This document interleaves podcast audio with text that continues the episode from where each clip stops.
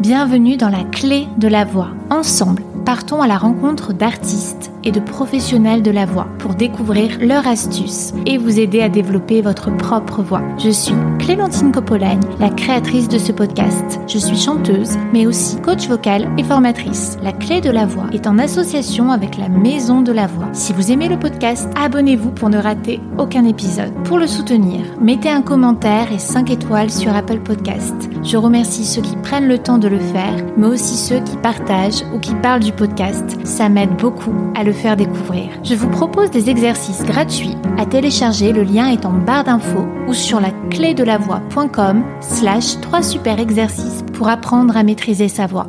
Vous pouvez, si vous le souhaitez, faire un don dans le lien disponible dans la description du podcast. Pour toute demande de sponsor ou de collaboration, vous pouvez me contacter par mail la de la. Pour le dernier épisode de l'année, j'ai souhaité mettre à l'honneur un groupe corse cher à mon cœur. Jacques Couliol et Don Mathieu Santigne, deux des membres du groupe Arapa, nous racontent dans quel contexte le chant est entré dans leur vie pour véhiculer un message identitaire et militant. Nous revenons sur leur apprentissage basé sur l'écoute et la tradition orale, les pièges à éviter pour ne pas aller au-delà des limites de sa voix ainsi que sur la motivation dont a fait preuve Jacques Coulioli, se rendant à l'autre bout de la Corse chaque semaine pour prendre des cours de chant, ce qui lui a permis d'étendre considérablement le registre de sa voix. Nous parlons de la communication au sein du groupe et avec les spectateurs pour briser la frontière entre la scène et le public dont Mathieu et Jacques évoquent l'interprétation pour s'accaparer le texte avec leur vécu. Car avec Arapa, chaque note est chargée de sens et d'émotion tout en continuant en parallèle d'exercer un autre métier, la musique les a fait voyager aux quatre coins du monde, de la route de la soie jusqu'à Chicago, allant même jusqu'à remplir l'Olympia. Nous écouterons leur sixième album éponyme qui vient de sortir. Mais je ne vous en dis pas plus, je vous souhaite une très belle écoute. Bonjour Jacques, bonjour Don Mathieu. Bonjour Clémentine. C'est un plaisir de vous avoir dans le podcast aujourd'hui. Est-ce que vous voulez bien me raconter individuellement comment le chant est venu à vous dans votre enfance ou dans votre adolescence Est-ce qu'il y a eu un souvenir que vous aimeriez nous partager? Premier souvenir, ça une dizaine d'années. Mes parents recevaient des frères, sœurs, cousins, enfin de la famille. Euh, donc en été, on allait, moi une fois dans l'été, on allait au cabaret. quoi. Donc c'était le roi Théodore à l'époque à Porto-Vecchio. Je voyais ces gens qui chantaient, qui jouaient de la guitare, qui étaient heureux. Et ça me plaisait, me plaisait beaucoup. Donc, euh, mais bon, c'est souvenir d'enfance, premier souvenir. Le souvenir plus structurant, c'est euh, j'ai 12 ans, ma sœur a 6 ans de plus que moi, elle est à l'école normal. Et donc, euh, elle arrive avec des disques de Kant, dont Tiens-moi poésie. Le premier titre est Malkunsi, une chanson extrêmement populaire et connue aujourd'hui de Jean-Paul Paulette, mais qui, au moment de sa sortie, pour moi, c'était vraiment un choc parce que on était habitué à la chanson aussi légère, à touriste, etc.,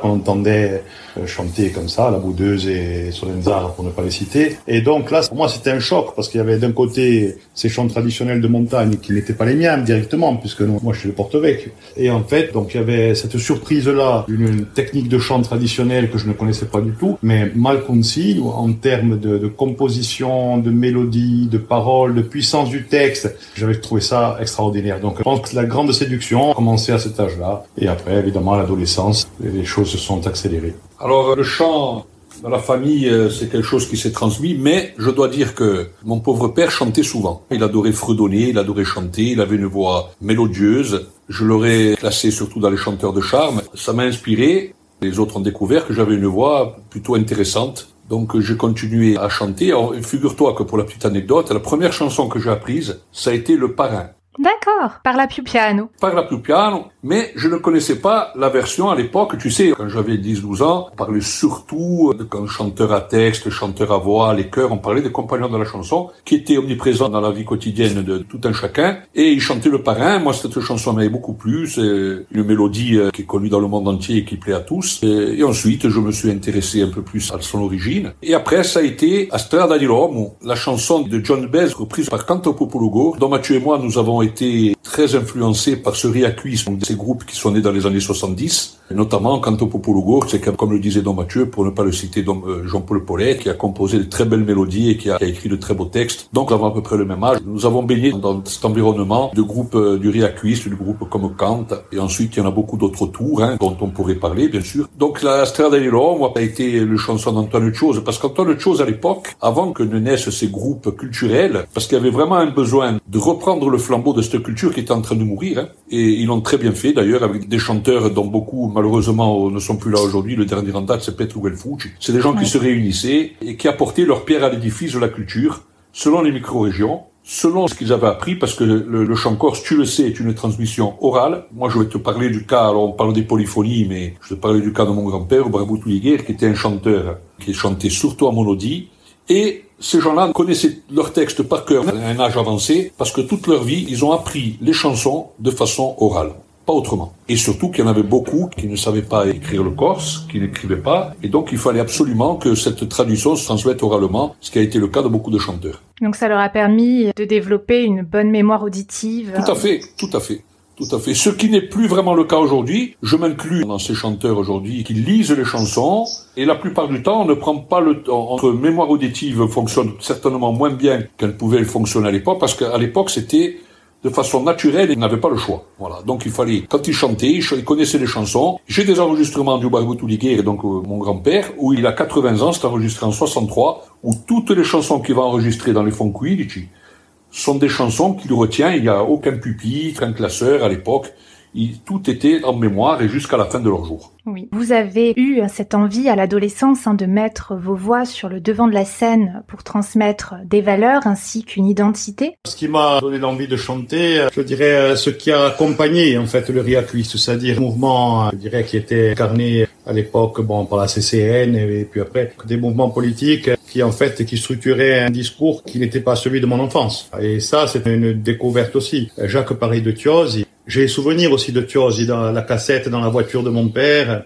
Et j'étais bercé par Thiosi aussi. Mais Thiosi, justement, c'était un conteur. Et il racontait des histoires en corse, en français. Entre chaque chanson, il y avait une explication. Et il nous berçait de beauté et de poésie. Et même lorsque c'était de la violence, elle apparaissait de manière poétique. Et avec Kant, c'est la rupture. C'est-à-dire qu'avec Kant, avec les et derrière, etc., en fait, on sent qu'il y a un autre discours. Il y a un autre monde derrière tout ça. Et cet autre monde-là, on le découvre à l'adolescence. On le découvre à l'adolescence, dans les mouvements de lycéens, dans les mouvements politiques, les manifestations, les revendications. Et je dois dire que moi, je n'ai pas chanté au début euh, pour faire carrière je chantais pour accompagner ce discours, pour être moi aussi un porte-parole euh, d'une, d'une conscience euh, corse, euh, nationaliste, qui avait des choses à dire, et puis en même temps, on est adolescent, on a des choses à dire aussi pour soi-même, quand on veut être un homme. Hein. Donc quand je voulais être un homme, je voulais être un corse, et donc ça se passait par le chant. Voilà, toute cette passion-là s'est véhiculée comme ça. moi, j'ai commencé à chanter comme ça, puis après, j'ai commencé à faire des animations avec le pauvre Antoine Albertini, qui est parti en 2006. Mais au début, on chantait en cabaret, on chantait dans la marine de Bonivazio, mais on faisait des animations mais avec encore cette idée de faire passer un message. C'est-à-dire qu'on ne chantait pas de la variété internationale, on chantait que du corse, et on chantait, la plupart, c'était les chants engagés. Hein. Et, mm, et, donc, euh, voilà, en gros, on accompagnait ce discours-là compris dans le, monde touristique. Voilà. Et c'est comme ça que moi j'ai traversé, je dirais, une grande partie de, ma vie de chanteur. Il a fallu qu'arrive en 2000, euh, bon, on chantait ensemble avec Jacques euh, avant, hein, et Jacques venait chanter avec Antoine et moi, et bon, il chantait de son côté, mais Jacques a, eu plus une carrière de groupe, il va en parler. Euh, moi non, j'étais pas en groupe, j'étais j'étais comme ça en petite sono, on était deux, on était trois. Au début il y avait Jean-Charles Pape avec nous, on était trois. Et voilà, on faisait des animations, mais avec cette idée de toujours et quand même de faire passer un message, même lorsque celui-ci euh, pouvait être mal compris, parce qu'évidemment, selon où on chantait, ça pouvait être plus ou moins apprécié. Je rejoins Don Mathieu sur ce qu'il vient de dire. Autrement dit, faut savoir que les chanteurs d'Arapa sont des personnes qui ont un travail. Et parallèlement, ils essayent de défendre une culture par le chant.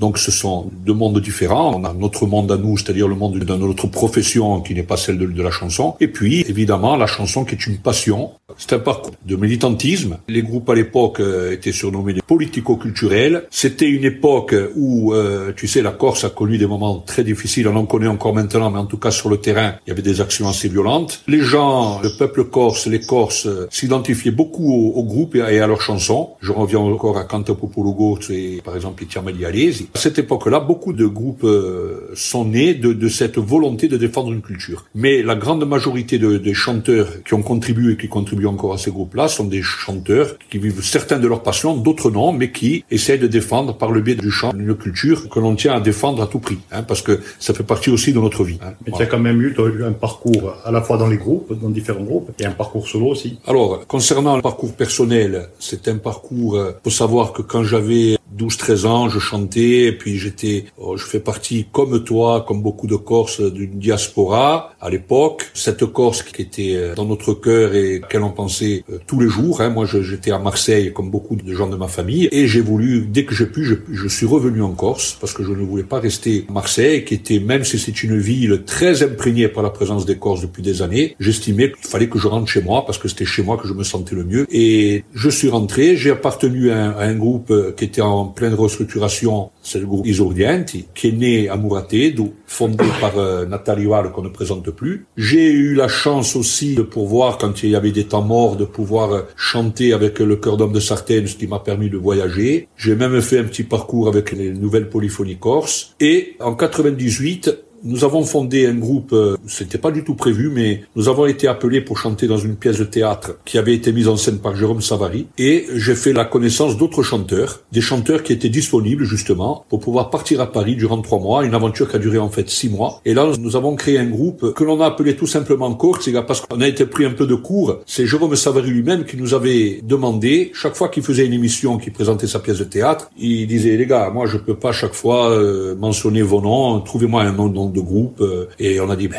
c'est on était à Paris et on a voyagé ce qui nous a permis de voyager dans toute la France et au-delà. Nous avons même participé pendant une semaine, on a été invité par Fuji au Japon, on a chanté au Japon. Voilà, donc j'ai eu cette chance de pouvoir parcourir la chanson corse et la culture à travers d'autres groupes et en 2000, j'ai fait la connaissance environ 30 ans de Don Mathieu et d'Antoine que je voyais jouer, qui faisaient les animations. Puis je me suis rapproché d'eux, j'écoutais ce qu'ils faisaient, j'ai voulu chanter moi aussi, faire des animations, ce qui a été le cas, mais sans pour autant m'éloigner de la culture proprement dit, c'est-à-dire euh, par le biais du militantisme, du groupe et de l'implication un peu plus parallèlement aux animations que nous faisions. C'est pour ça qu'avec Don Mathieu, on a créé le groupe Arapa. Le groupe Arapa est né comme ça. Et en 2000, nous avions pour objectif d'échanger avec d'autres groupes ou chanteurs solos venus d'autres régions ou du monde ou de France ou ailleurs, parce que la France est assez libre, est assez vivante de ses cultures. On peut parler des Basques, on peut parler des Bretons, etc. Et nous avions invité d'ailleurs un chanteur basque, Benyat et nous avions fait venir euh, des musiciens de Transylvanie avec lesquels j'avais travaillé et avec Jean-Paul Paulette, nous avons créé la cantata Corsica. Et ainsi que Arapa est né, et depuis sa création, eh bien,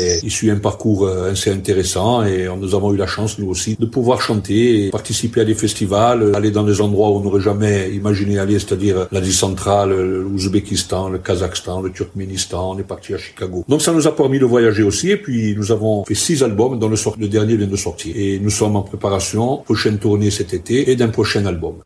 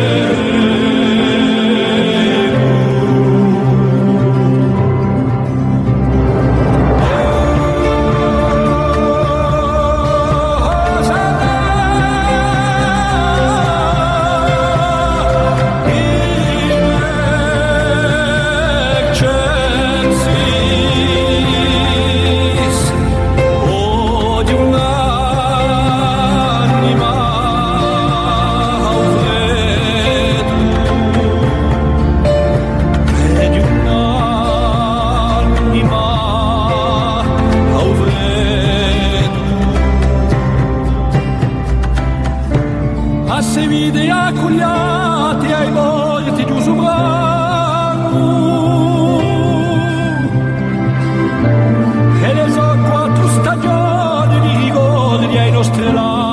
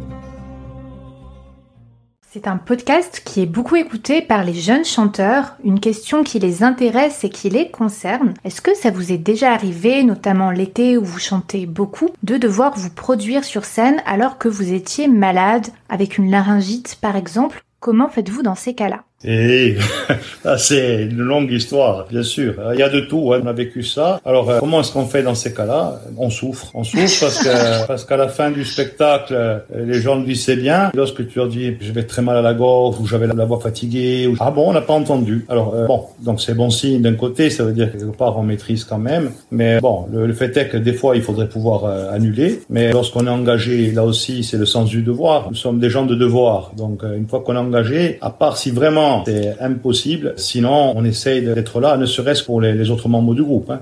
par rapport à Jacques, si je viens pas à un concert, c'est que vraiment, je peux pas faire autrement. Mais sinon, je vais venir euh, quoi qu'il arrive. Et pour anecdote, je me souviens avoir chanté après une sinusoscopie. Donc j'avais les, mèches dans le nez et, et t'es obligé de chanter et je chantais avec les mèches dans le nez. Ah, ça c'est une fois. Une autre fois, j'étais plus jeune encore. On m'avait opéré une hernie discale et j'étais en rééducation à Aubagne. Il leur manquait un chanteur au son et guitare à Marseille. Ils sont venus me chercher et je suis monté dans la voiture, alors allongé dans la voiture parce qu'il fallait pas que je sois assis par rapport à mon dos. Et donc j'ai fait deux heures au son et guitare et ils m'ont ramené. Et le lendemain, évidemment, j'ai continué ma rééducation comme si de rien n'était, mais le corps médical n'était pas au courant que j'avais fait. J'étais parti euh, dans la nuit. Donc ça c'est après c'est personnel. Certains vont dire euh, oh là, si on a mal à la gorge, il faut pas chanter, il faut pas forcer dessus. Nous ne sommes pas justement des professionnels, on a fait beaucoup d'abus, à chanter beaucoup plus longtemps que ce qui est raisonnable. À un moment, on dit là, la voix, on doit chanter une heure, une heure dix. Nous ne sommes pas professionnels dans la structure, c'est-à-dire que nous, comme je te l'ai dit tout à l'heure, nous avons un travail et nous chantons à côté. Par contre, dans ce que nous faisons, nous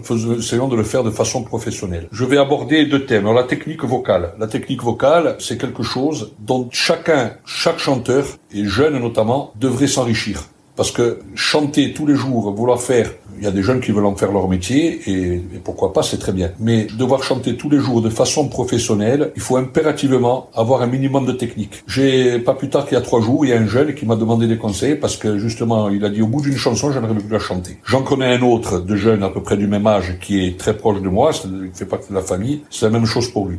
Donc ce n'est pas si facile que ça. Alors, je leur conseille déjà, avant d'aller chanter, essayer de se reposer parce que le sommeil est très réparateur pour la voix, déjà. Et, si possible, d'apprendre une technique basique qui consiste à savoir que le ventre, le diaphragme, ce sont les fondamentaux du chant. C'est-à-dire que les cordes vocales par lesquelles le son va passer, la colonne d'air, etc., ce sont des mots, je ne vais pas expliquer là ici, parce qu'il faudrait qu'à la rigueur qu'ils aillent voir des professeurs de chant, mais beaucoup de jeunes ont tendance à penser que prendre des cours de chant, c'est systématiquement se lancer vers une catégorie, c'est généralement le chant lyrique, l'opéra. C'est pas forcément pour les chanteurs d'opéra. Non. La technique doit être, et c'est valable pour tous les jeunes, pour tout le monde, et moi, personnellement, j'ai eu la chance d'avoir un professeur qui s'appelait Monsieur Guy à Bastia. Je montais à l'époque de Figuerie. Je passais un quart d'heure, vingt minutes à Bastia, je redescendais pour te dire à quel point j'avais la volonté. Ce monsieur m'a beaucoup aidé, ce qui fait que dans une tessiture d'une voix qui comptait euh, une dizaine de notes, j'ai pu élargir à, comment, deux octaves, voire au-delà. Donc, que ce soit dans les graves ou dans les aigus. Donc, donne euh, comme conseil à ces jeunes, hein, dans la mesure du possible, s'ils peuvent avoir des gens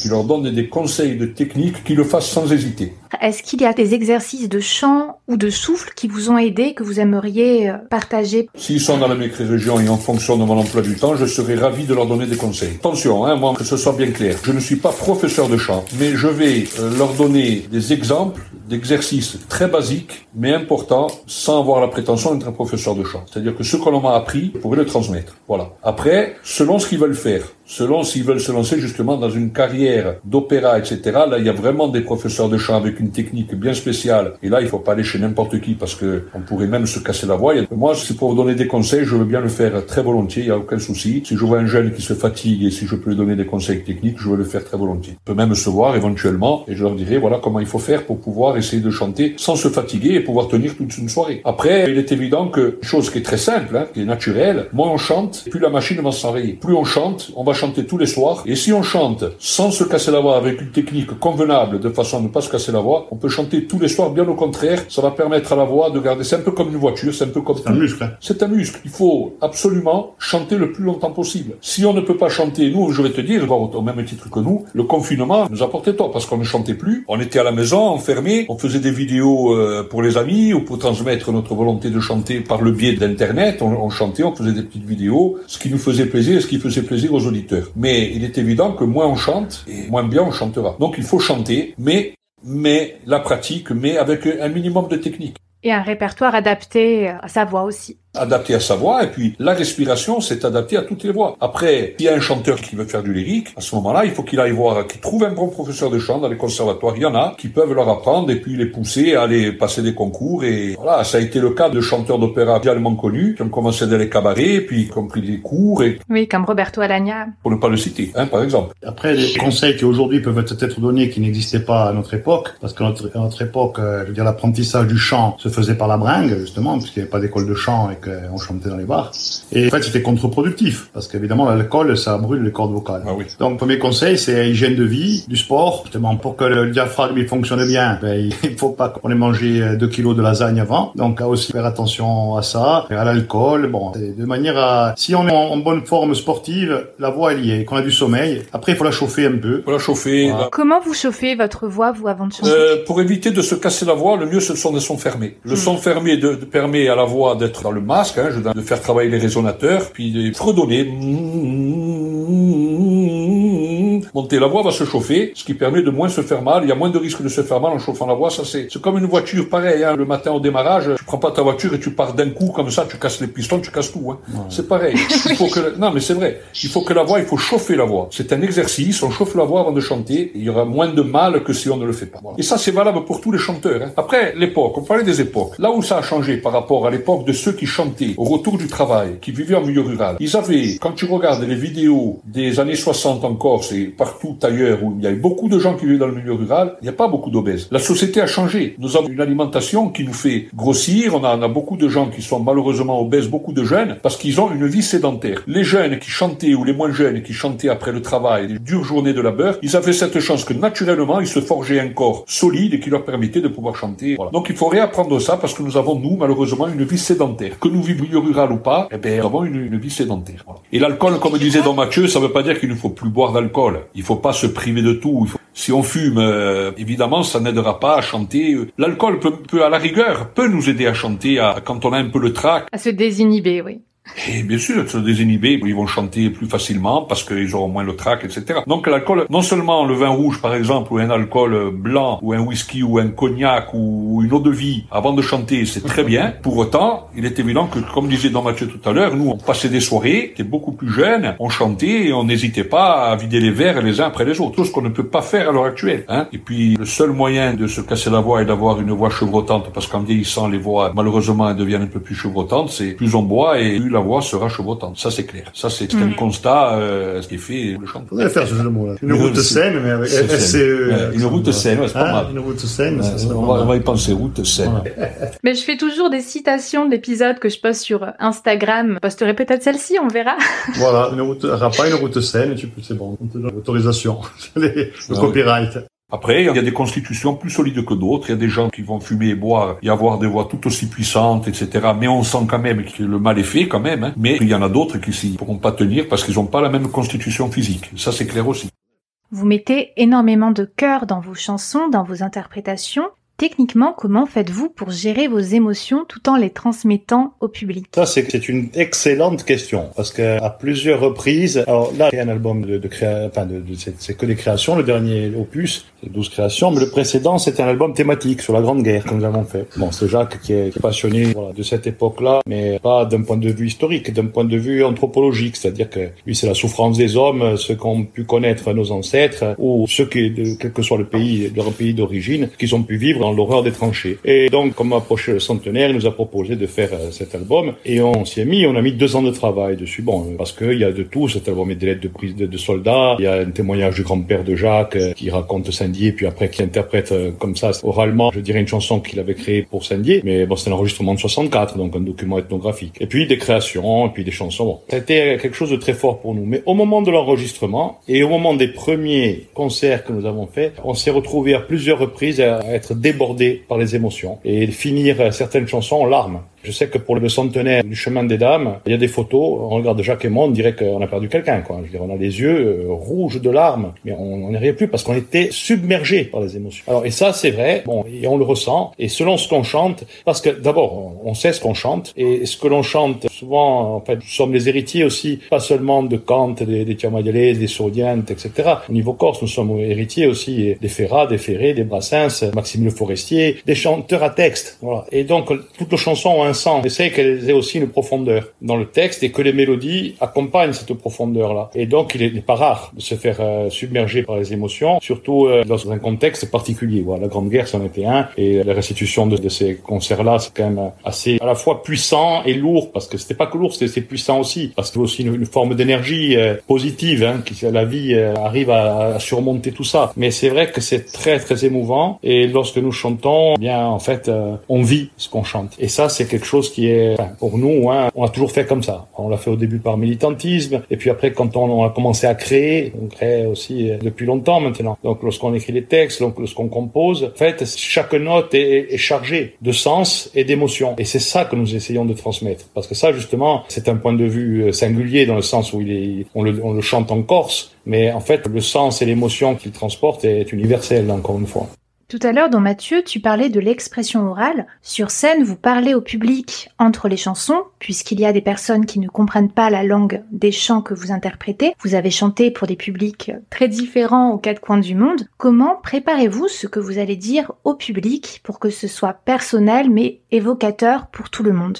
Ben, tu as dit le mot, c'est évocateur. Au début, lorsque l'on faisait le concert, on expliquait aux gens. Alors évidemment, comme je suis prof, ça faisait la déformation avec Jean-Charles aussi. C'était des formations professionnelles. On se retrouvait à faire un cours aux gens et on s'est très vite rendu compte que c'était euh, c'était chiant. Quoi. C'était c'était pas l'objectif. Parce qu'en fait, les gens qui venaient nous voir étaient déjà convaincus. Voilà, c'était plus. On, avait franchi un cap. On était en 2006, 2010. De, voilà, il y avait plus de conscience politique à rallumer ou quelque chose. Non, tout le monde était au courant, que ce soit en Corse ou ailleurs. Et les gens qui venaient nous écouter en fait, était sensible déjà à ce discours-là, sur l'identité corse, sur la protection de l'environnement, sur la protection d'une langue, une langue qui n'était pas vécue comme un enfermement, mais au contraire, de ce concert des langues du monde et des cultures. Et donc, c'était des gens qui étaient ouverts à ça. Et donc, on s'est bien, on s'est très tôt rendu compte qu'en fait, ça servait à rien, quoi. En fait, on était là dans quelque chose, un exercice qui était pas bon. Et donc, on s'est dit, il vaut mieux évoquer. Et lorsqu'on évoque, lorsqu'on évoque des situations, lorsqu'on évoque des sentiments, lorsqu'on utilise des exemples où on va chercher un peu de la poésie du monde, eh bien, chaque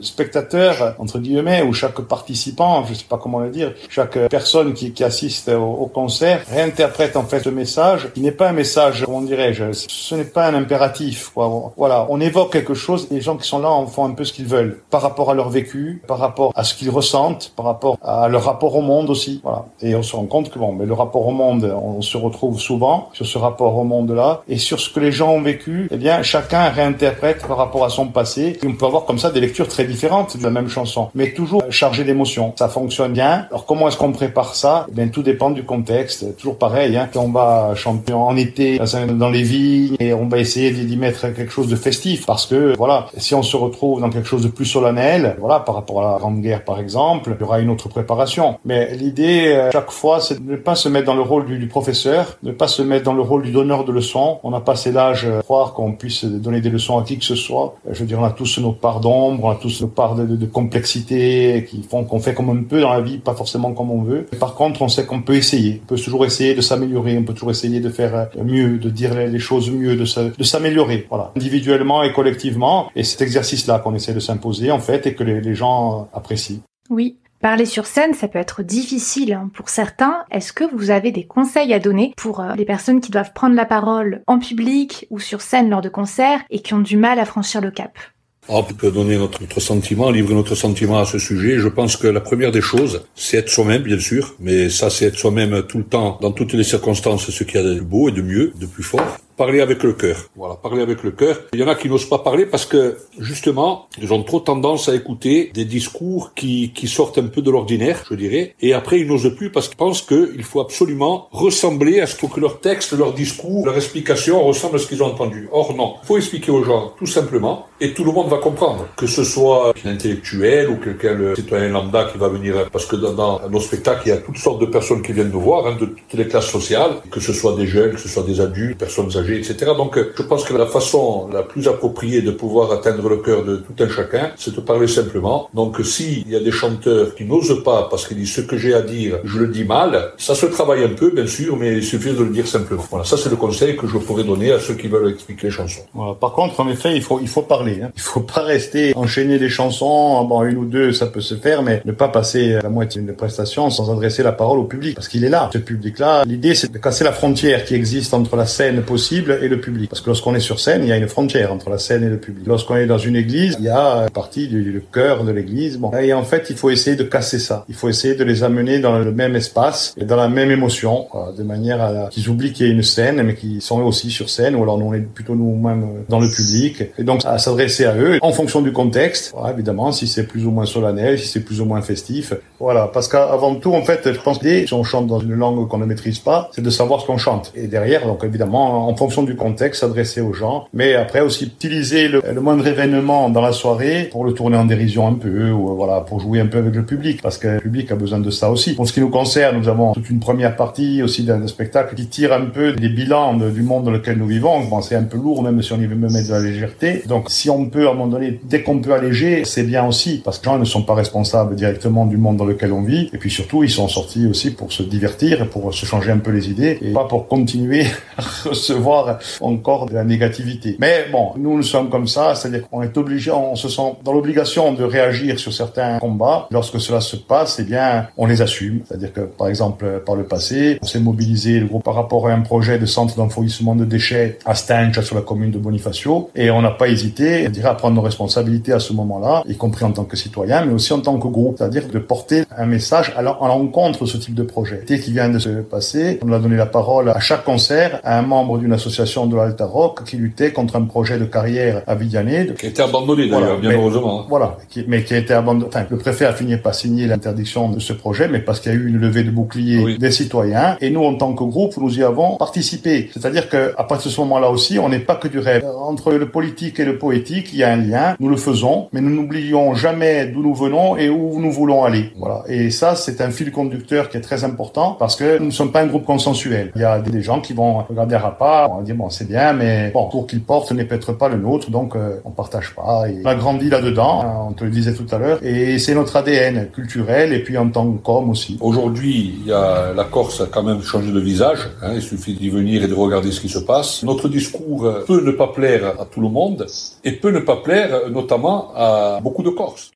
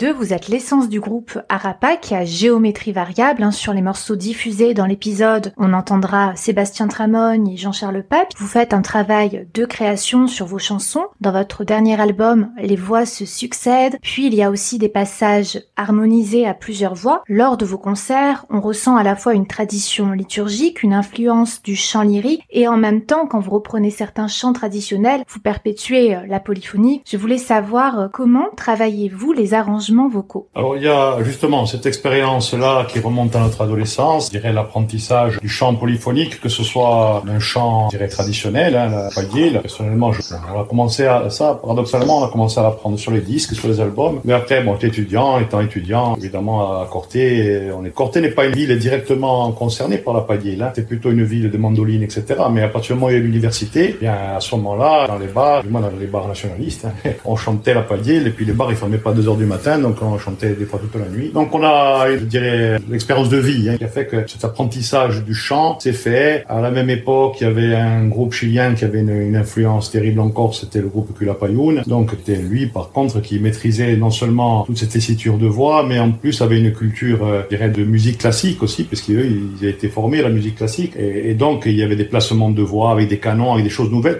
qui étaient différentes de la chanson corse. C'est ce qu'on connaissait, mais on a fait aussi cet apprentissage-là. Et de manière empirique. C'est-à-dire que bon, Jacques euh, connaît la musique, moi je ne la connais pas du tout. C'est moi, vous montrez une partition, c'est du grec pour moi. Mais disons que c'est l'oreille. Donc une formation qui s'est faite vraiment à l'oreille. Lorsqu'on a fondé Arapa, c'est vrai qu'au départ c'était une association. Il n'était pas question de faire un groupe au départ. C'est vraiment l'histoire de faire du, de l'échange culturel. Mais on faisait de l'échange culturel comme on travaille aujourd'hui, c'est-à-dire sans demander de subventions. Et donc euh, en essayant de rentabiliser par les entrées. On n'était pas des champions de com non plus. Donc bon, on a fait ça de briques et de broc. Mais ça nous a permis de travailler en fait en église. Au début, on interprétait en fait dans l'église bon des chants traditionnels et puis des chants que des chansons que Jacques ou Jean-Charles avaient enregistrées. Bon ça c'était un peu plus tard. Jean-Charles est arrivé en 2006 dans le groupe, mais c'est vrai qu'à ce moment-là il y a eu un changement parce que Jean-Charles faisait aussi chantait aussi un peu en solo à ce moment-là et donc on a commencé à interpréter des chansons aussi de Jacques et de Jean-Charles, mais de manière acoustique en église, c'est-à-dire avec euh, deux guitares, trois voix, c'est-à-dire de manière euh, complètement épurée. Et en fait ça donnait des chansons complètement différentes. C'est des interprétations qui étaient différentes. Et on a joué sur ces sonorités d'église. Et, et donc ça a été toute une première partie d'Arapa qui, qui arrive jusqu'à l'album euh, de Caminante, où on, a une formation véritablement acoustique. En fait, on chante dans les églises à une époque où il y a très très peu de groupes qui chantent dans les églises. hein. Aujourd'hui, les églises sont très prisées par les groupes et les chanteurs. À l'époque, non, très très peu. Et nous, on joue justement avec cette acoustique naturelle. Et on avance comme ça jusqu'au moment où on se dit, bon, ça serait peut-être bien de créer pour nous. Là, évidemment, on va changer d'objectif. Et là, en effet, Arapa monte sur scène. Voilà, et c'est un autre chapitre. Est-ce que vous auriez des conseils à donner pour les chanteurs qui ont l'habitude de chanter seuls et qui n'entendent pas les contre-chants, les tierces et qui aimeraient chanter à plusieurs voix.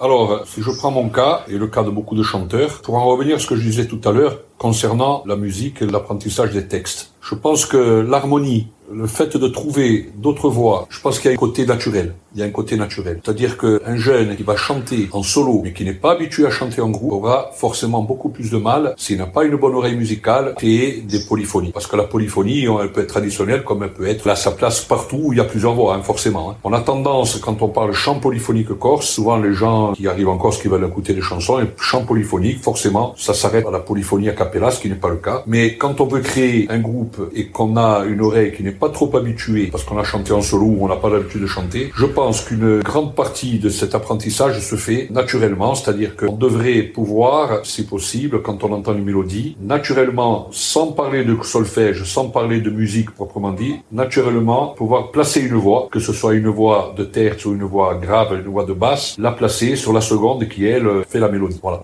Moi, j'ajouterais là-dessus, justement, en termes d'analogie, enfin, c'est un peu comme la lecture et l'expression. L'expression orale, l'expression écrite, elle a beaucoup à voir avec la lecture. Un jeune qui ne lit pas aura un vocabulaire beaucoup plus restreint que quelqu'un qui lit. Et quelqu'un qui n'écoute pas de la musique, eh bien, aura une oreille musicale moins fine que ce quelqu'un qui écoute. Et par rapport à notre expérience à nous, qui ne sommes pas des lecteurs, voilà, de musique euh, de partition, hein, parce que pour les lecteurs de partition, c'est une grosse chose, mais nous qui ne le sommes pas, euh, c'est véritablement l'écoute, je dirais, quasi constante. Jacques me faisait remarquer l'autre jour, il disait, voilà, quand on était jeune, dans les voitures, on entendait que de la musique corse. On entendait que des groupes. Bon, en plus, il n'y avait pas profusion, il n'y avait pas les plateformes.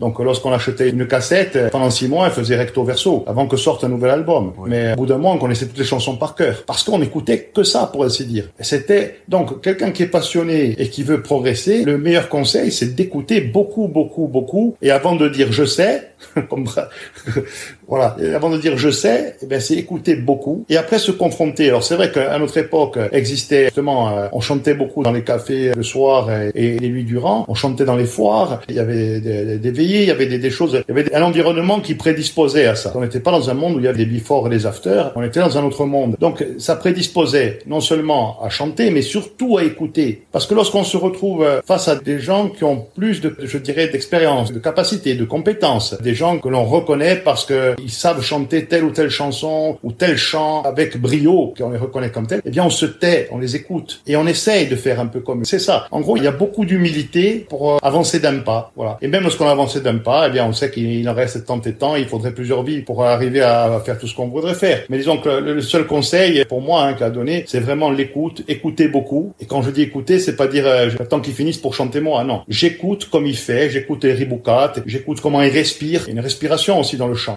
Ne chante pas de la même manière euh, le chant lyrique et le chant des, montagnes de chez nous. Et nous, nous avons réussi un peu ce mariage-là, voilà, ce mariage entre le chant traditionnel et le chant lyrique. On fait pas de lyrique, mais bon, Jacques a une voix. On sent l'influence quand même, oui, dans vos voix. Voilà, Sébastien aussi. Oui. Mais en même temps, il y a ce rappel et cette structuration euh, mentale et, et vocale qui se fait à partir d'un chant traditionnel. Oui, et bien que le chant corse soit de tradition orale, Jacques, tu as eu envie de prendre des cours de chant, tu as même créé ton école de musique. J'avais créé une école de musique à Porto Vec avec euh, mes amis roumains de Transylvanie qui avaient un niveau, très très bon niveau, puisque disaient souvent, comme une île latine dans un océan slave. Ils étaient entourés à la fois par la Russie, Moldavie, la Serbie, la Hongrie, etc. Donc ils ont des influences musicales extraordinaires. Ils ont eu l'école russe, hein, l'école communiste russe. Donc euh, quand ils me parlaient de ça, ils disaient nous, euh, on a eu, c'est vrai qu'on a eu le régime communiste qui était très très dur, mais en, matière de musique, nous avons eu cette chance. Ils nous donnaient pas le choix. Quand on était bon, quand on était doué, c'était tu travailles, tu travailles, tu travailles. Et mes amis, grâce à ça, ont pu sortir souvent. Ils allaient faire des tournées mondiales en partant de Roumanie, euh, c'était parmi, je dirais, ceux qui avaient cette chance de pouvoir quitter le pays à l'époque de Ceausescu et de jouer un peu de partout. Donc j'ai dit, des gens comme ça, chez nous, il en faudrait un peu plus. Il en faudrait un peu plus, pourquoi? Parce que la musique, c'est quelque chose d'universel, tu le sais, c'est quelque chose qui s'apprend aussi. Quand on donne un instrument à un enfant, commence à jouer, il y a deux façons d'apprendre à jouer, du violon par exemple. Il y a le violonneux qui va jouer des airs euh, traditionnels, qui sont la plupart du temps qui viennent d'autres pays que la Corse, parce que le violon en Corse, quand on parle de scottish, tout ça, ce sont des airs que l'on retrouve ailleurs, hein, notamment dans le Royaume-Uni, c'est-à-dire que ce soit en Écosse ou en Irlande, et qui a été importé chez nous. Et quand on veut apprendre à un enfant à jouer du violon, à chanter, à jouer de la guitare de façon en laissant des rien de côté, qui peut le plus, peut le moins, c'est-à-dire qu'ils peuvent très bien faire du traditionnel et du classique, comme le disait Don Mathieu, hein. on a les deux influences. À ce moment-là, il faut des professeurs qui soient en mesure de leur apprendre la musique. À l'heure actuelle en Corse, il y a de très bons professeurs. Il y en a, que ce soit à l'école nationale de Bastia ou d'Ajaccio, mais je me permets de dire, et je ne pense pas me tromper en disant qu'on peut les compter sur les doigts des deux mains. Hein. Voilà. Donc euh, en Corse, nous avons un bassin de voix naturelle. Il y a énormément de chanteurs, il y a énormément de créations, il y a beaucoup poésie. C'est un pays qui inspire les jeunes et les moins jeunes. Mais au niveau de la musique, de l'apprentissage de la musique, nous avons besoin de musiciens qui connaissent très très bien la musique, connaissent très bien, qui font corps avec leur instrument. Et voilà pourquoi moi j'avais créé cette école de musique à, à Porto Vecchio, que moi je voulais, euh, comment dirais-je, comme une école d'excellence où quand on repérait un enfant qui était doué, de pouvoir lui donner sa chance et d'organiser des concours, le, le faire participer à des concours internationaux. Voilà. Donc, ce qui manque encore cruellement à mon goût ici, c'est on manque de violonistes, on manque de pianistes, oui, c'est vrai. Ma sœur euh, voulait faire du violon, je lui ai offert un violon et j'ai jamais trouvé de prof à Porto Vecchio de violon. Donc finalement, elle s'est mise à la guitare. Parce qu'elle n'avait pas le choix. Mm, c'est ça. Si on a besoin d'apprendre à un enfant, qu'il soit corse ou qu'il soit peu importe d'où qu'il vienne, un enfant qui est doué et qui pourrait être un très bon violoniste, il n'a pas d'autre choix que de partir. Oui. Parce que où il fait le voyage à Bastia toutes les semaines, il va rester un quart d'heure, 20 minutes. Maintenant, nous avons même le centre d'art polyphonique de Sartène, heureusement, il n'est pas très loin, mais là aussi, il y a saturation. Tu te rencontres dans le bassin de l'extrême sud, Portuette, Bonivage, Sartè, Figueroa, c'est une région qui a tendance démographiquement à devenir euh, une démographie qui ne cesse d'augmenter. Parallèlement, il n'y a, pas l'offre. Il y a des demandes incroyables. Tous les jours, moi, je peux rencontrer des gens qui vont me dire, Jacques, est-ce que tu connais quelqu'un, pas plus tard qu'il y a deux jours, un jeune qui va apprendre à jouer de la guitare. Je lui dis, écoute, euh, va voir avec quelqu'un à Portevec qui joue de la guitare, peut-être qu'il va t'apprendre, mais je pense qu'il n'y a plus de place. Nous avons besoin de musiciens. Nous avons besoin de musiciens. Il y a en Corse beaucoup de maçons, mais il n'y a pas beaucoup de musiciens. Voilà. Si on veut faire une maison, on va trouver des maçons. Un immeuble, on va les trouver, ils vont venir. Plus de truelles que de violon. Il y a plus de truelles que de violons, ça c'est clair. Et moi, et moi, ça, ça, franchement, ça me, je trouve ça déplorable parce que ça fait des années qu'on le revendique, ça fait des années qu'on demande. Les chanteurs qui vont chanter la paillette, qui est le chant par excellence, ou le tercet, ou le, le paggio, ou tous ces chants qui font partie de notre patrimoine culturel, traditionnel, dont on ne connaît pas l'origine, la polyphonie de c'est importante. Ils n'ont pas besoin. Ce sont des gens qui étaient essentiellement des gens qui vivaient en milieu rural, qui appartenaient à la terre, qui quand ils avaient fini de travailler se retrouvaient, ou une veillée, ou une soirée, ou un bar, ou dans le village, et ils chantaient, ils chantaient, ils chantaient, avec cette force, parce qu'ils chantaient, euh, se demandaient comment ils pouvaient faire pour chanter. Parce que déjà, c'est des gens, des forces de la nature, donc quand tu es une force de la nature, tu peux chanter plus facilement que des gens qui sont sédentaires, et nous sommes dans une société de sédentaires, c'est-à-dire qu'on est obligé de réapprendre les choses, tandis qu'eux, ils chantaient naturellement, ils, ils se retrouvaient, ils chantaient. C'était comme ça. Après, la polyphonie s'est propagée un peu de partout en Corse, et tant mieux avec le réaccuit, c'est même parti maintenant, défendu par l'UNESCO. J'ai travaillé dans mes albums solo avec euh, trois arrangeurs. Un, Thierry Bien-Aimé, qui a travaillé avec Henri Dutilleux, hein, l'un des plus grands compositeurs français contemporains. Et ce sont des gens, faut dire aux jeunes aussi, c'est que la facilité et le fait de dire où on chante, on prend la guitare, etc., la, la musique est un art, c'est un don, c'est un art. Il y a des choses qui s'apprennent, des choses qui sont naturelles, mais quand ils font une mélodie, de préférence, s'entourer de compositeurs. Compositeurs, parce que la composition, c'est un travail à part entière. La composition, ça ne s'improvise pas. Voilà. Nous, la- la- l'album Immémorial avec 21 musiciens, on a voulu faire ça parce qu'on a voulu donner la dimension que pouvait avoir le thème de la Grande Guerre. Il fallait une grande dimension avec beaucoup de cordes, etc. On ne pouvait pas se permettre de prendre 21 musiciens et de ne pas faire appel à un arrangeur. C'est mathématique, c'est comme ça. Et puis même si euh, j'ai fait l'album, par exemple, mon, mon deuxième album solo Eternise, que j'avais fait à Radio France, j'ai fait appeler un ami qui est arrangeur, qui a travaillé avec le d'Homme de Sartène, avec Jean-Paul Paulette, etc., qui est un arrangeur. Et Dieu sait, c'est un peu comme une jeune fille que tu vas mettre entre les mains d'un grand couturier, et puis voilà, elle a beau être belle, elle a beau être une fille bien présente, mais elle sera habillée par un grand couturier. C'est pas mal non plus, tu vois voilà. Donc la musique, il faut qu'elle soit habillée par un bon arrangeur. On peut pas la la laisser comme ça. euh, C'est beaucoup mieux à mon goût. Donc le conseil là aussi que je peux leur donner, c'est de s'entourer de personnes qui connaissent bien leur métier. Oui, pour sublimer leur voix.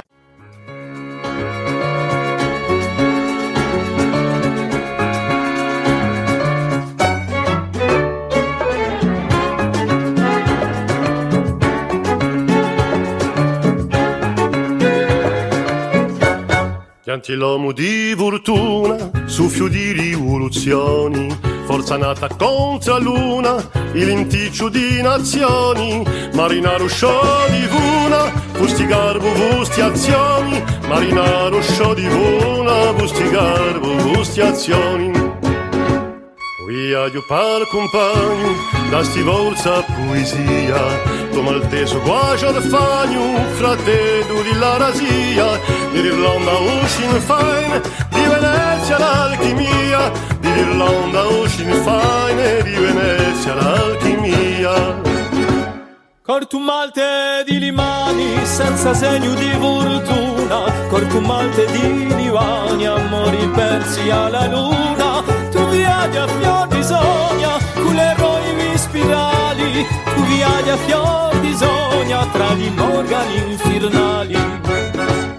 Quando il lutto negro sguardo scopri la strada cinesca, a tonaia tu pardo, mi si capirà tempesta, ma scontra qua giarazzardo, a magia più funesta, ma scontra qua giarazzardo, a magia più funesta.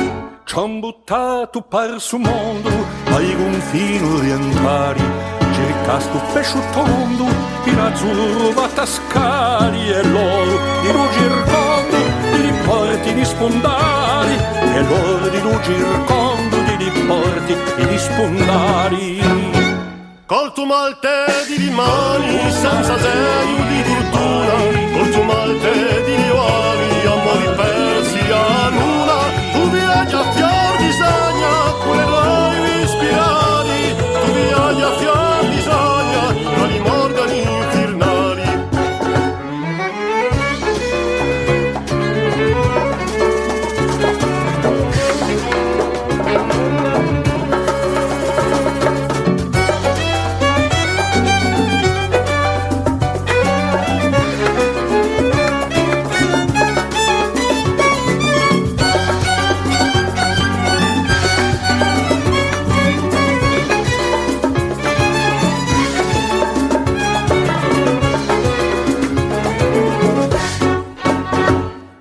Gentilom udis cun iura dicirnum cu nobilajum Ancun tempu di sciaura ai porti di San Biagiu E stedia notis pura un avio nuto iaju.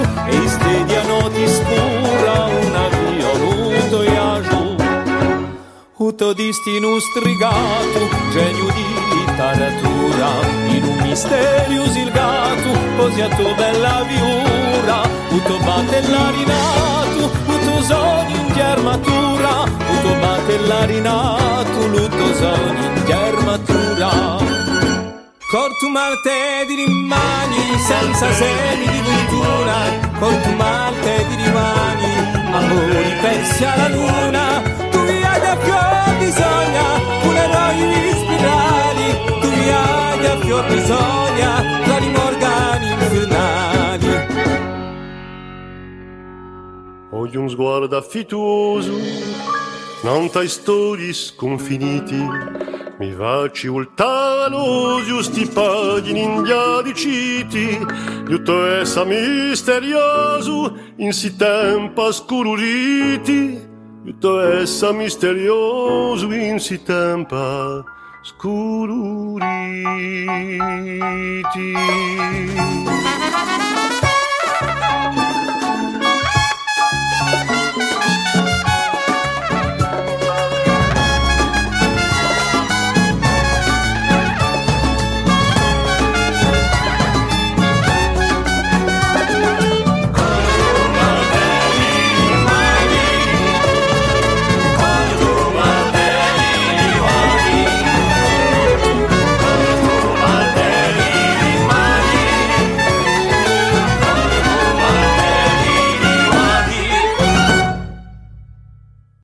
Tout à l'heure, quand on parlait de la technique vocale, tu as parlé d'aborder les titres, d'aborder les morceaux. Ça dépend ce que l'on chante. La technique vocale, parce que dans un concert, on peut avoir une chanson à voix, comme on dit singulièrement, la chanson à voix, c'est un titre, être une marche où, voilà, la voix, il faut qu'elle soit bien, bien présente parce que c'est l'essentiel. Après, tu vas avoir une mélodie. Quelle que soit la chanson, la technique est quand même importante, même ce, ne serait-ce que pour faire des nuances. Mais ce que disait Don Mathieu tout à l'heure, et là je le rejoins, c'est que l'interprétation en sachant ce que tu chantes, ton interprétation et ton cœur vont jouer. Le cœur va jouer, c'est la pièce motrice de l'interprétation. C'est-à-dire que même s'il n'y a pas une grande connaissance de la technique, etc., quand, quand on dit avec quelqu'un, il interprète avec son cœur, il chante avec son cœur, forcément, eh ben, ça va donner toute la force et sera ressenti par chaque auditeur. voilà. Parce que là, le piège, surtout quand on est jeune, c'est vouloir chanter fort, c'est vouloir chanter haut. Et alors des fois, on n'a pas la tessiture pour. Hein. C'est mon cas. Hein. moi, j'ai une tessiture de baryton. Bon, je connais aujourd'hui mes limites. Quand j'étais jeune, je semblais ne pas les connaître. Et donc, j'essayais de chanter aussi toujours plus haut. Et puis, au bout moment, moi, je me cassais la voix et on tape une fois dans le mur ou deux. Puis après, bon, mûrit. voilà. Mais, mais voilà. Donc, mais personne, il y avait personne pour nous expliquer ça à l'époque aussi. Toujours pareil. Hein. On n'avait pas d'aînés, on n'avait pas de... Et en fait, donc, les conseils qu'on peut donner là, c'est de chanter dans sa tessiture, de savoir ce que l'on chante, même si on chante en français, bien de, de savoir ce que, quel est le sens des paroles. Pas juste des mots alignés. Il y a un sens, voire il y a peut-être un contexte de la création. Essayer de, connaître l'environnement culturel d'un titre, savoir pourquoi est-ce parolier a écrit ce, texte-là. Qu'est-ce que ça voulait dire pour lui? Qu'est-ce que ça représentait? Parce qu'encore une fois, on tombe dans l'évocation et cette évocation-là peut nous faire partager ces émotions-là dans d'autres contextes de vie. Mais c'est une manière d'intérioriser ça pour pouvoir l'exprimer. On doit capter l'émotion du titre, se l'approprier aussi, parce qu'on va pas le chanter comme, la version originale. D'ailleurs, c'est ridicule. Voilà, il faut chanter choses. Il faut s'accaparer la chanson selon son vécu et sa personnalité, sa personnalité et sa tessiture de voix. Et puis si c'est pas fait pour soi, ben, ben se dire ben bon ça c'est pas fait pour moi. Voilà, et je le fais pas ou je fais autre chose. Voilà, donc c'est ça. Il faut aussi trouver les choses qui vont avec. Et lorsqu'ils sont jeunes aussi, 18 ans, euh, l'idée c'est pas de chanter les vieux amants non plus. Quoi. Il y a des chansons qui, qui demandent une expérience de vie que l'on n'a pas lorsqu'on est jeune. On peut trouver le titre très beau, mais on aura d'émotion pour la transmettre comme quelqu'un qui a vécu ces choses-là. On peut prendre le cas de ces des émissions de télé où euh, on fait chanter des jeunes de 10-12 ans, car on a l'impression qu'ils ont vécu une vie euh, alors qu'ils viennent de sortir de là, ils connaissent oui, si chante My Way à 12 ans, c'est un peu ridicule. Quoi. Tu vois, par exemple, une chanson qui est très très belle en Corse, c'est à l'Alto Monde, avec des paroles Oui. très très simples. Oui, très touchante. euh, Très oui, touchante. et, puis, on connaît le parcours de certaines personnes. Il y a un chanteur en particulier qui la chante merveilleusement bien. Ce chanteur, bon, je connais un peu son parcours. J'imagine bien que quand il interprète, c'est en pensant à cet être cher, avec cher qui a disparu. Et on a tous dans nos familles des gens qui ont disparu. Et donc euh, l'interprétation de cette chanson, elle est personnelle. Elle peut être personnelle. C'est-à-dire que celui qui l'a écrite pour une personne en particulier, mais on, peut faire tienne la, la, cette chanson-là. On peut le texte, on peut s'accaparer le texte et le vivre en fonction de vécu. Ça c'est clair. Il y a beaucoup de chansons comme ça avec, avec des textes très simples et que l'on peut interpréter avec beaucoup de beauté, avec beaucoup de sensibilité. Parce que tu vois, tu parlais tout à l'heure de Don Mathieu et moi, un groupe c'est des personnalités. Don Mathieu a eu une approche philosophique qui est différente de la mienne. Il utilisait les mots avec beaucoup de métaphores et justement, quand on enregistre les albums, parfois je ne comprends pas ce qu'il a voulu écrire. Donc, on s'assoit, on demande et on veut en savoir plus, on veut savoir ce qu'il a écrit parce que des fois, au départ, quand le texte nous est présenté, parfois j'ai du mal à le comprendre. Donc, euh, que ce soit Sébastien ou moi-même, par exemple, demander à Don Mathieu, quel est sur le plan philosophique, toutes les métaphores sur le plan philosophique, ce qu'il a voulu dire, et il nous explique. Et forcément, on est obligé de passer par là pour pouvoir interpréter une chanson qu'un autre a écrit, parce que voilà, on écrit les textes. Moi, je vais faire une musique, par exemple, je vais dire, Don Mathieu, fais une musique, des fois, c'est, souvent, c'est l'inverse. Est-ce que tu peux faire un texte sur cette musique? Ça a été le cas, par exemple, des Chœurs de l'Armée Rouge, pour lesquels nous avons fait, nous avons rendu hommage, chanson du dernier album, hein, Piani Lucia. Voilà, il a fait un texte que j'ai de suite compris, ce qui n'est pas le cas de tous les textes, parce qu'il y a une portée philosophique qui est sienne, et qui est celle de, de pas mal de, de, de- d'auteurs en Corse. Et là, on est, il faut absolument demander la trame de cette chanson, c'est important. Ensuite, on prend ce texte à son compte, et il y a des images, il y a des personnes, il y a des vécus qui sont les nôtres personnellement, et forcément, eh bien, la chanson va devenir la nôtre. Mais au départ, c'est bien de savoir quelle est la trame de la chanson. Autrement, groupe, la force d'un groupe, c'est, étant donné qu'il y a plusieurs chanteurs, on parlait tout à l'heure de la technique, on parlait de la fatigue.